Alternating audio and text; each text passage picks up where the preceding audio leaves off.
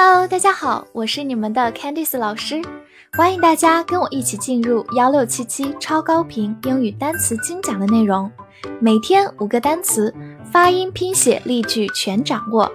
你准备好了吗？我们一起开启今天的学习吧。本周的三十个单词，你全都掌握了吗？那么话不多说，我们一起进入今天的复习。Altogether。Altogether，副词或者名词，完全的，总共，总而言之。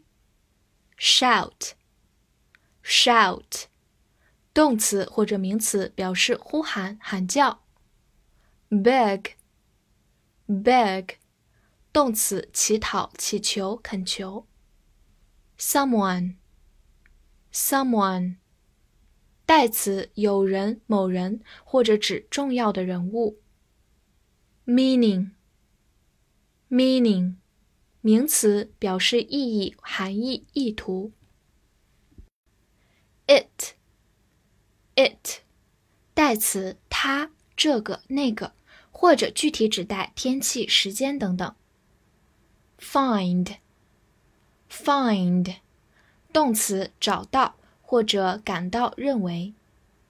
needle needle 名词或者偶尔用作动词，表示针或者用针缝。bone，bone，名词骨头或者肉鱼的刺。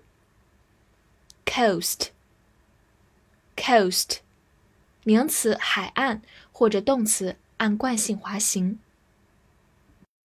noble，noble，形容词高尚的、贵族的。upon upon 介词在什么之上或者即将发生。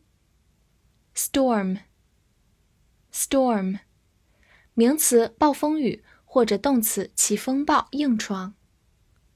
heavy heavy 形容词沉重的拥挤的巨大的。difference difference 名词差异不同。 bread bread 名词面包或者生计。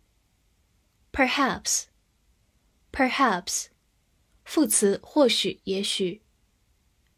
track track 名词轨道踪迹小道，或者动词表示追踪。wool wool 名词羊毛毛线。material Material，名词，材料、物质或者形容词，物质的。Plant，plant，名词，植物、工厂或者动词，种植、安置。Juice，juice，名词，果汁。Taste，taste，名词，味道、品味，动词，品尝、体验。Prove。 prove 动词证明显示。wall wall 名词墙壁围墙。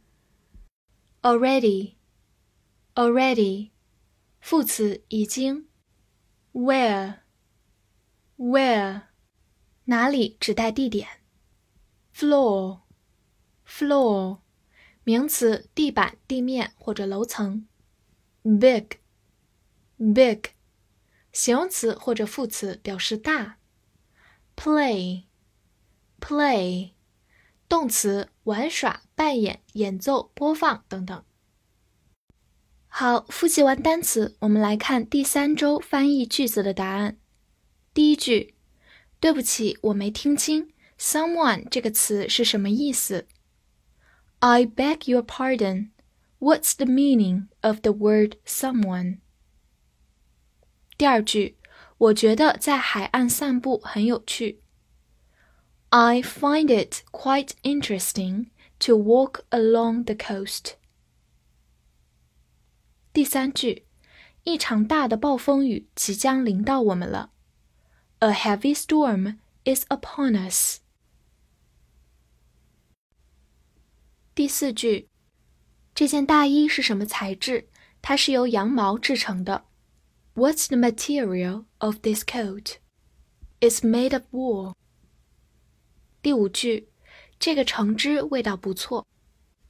The orange juice tastes good. 最后一句，我们要去哪里玩呢？Where are we going to play? 好，第三周的单词学习就到这里，我们下节课再见啦！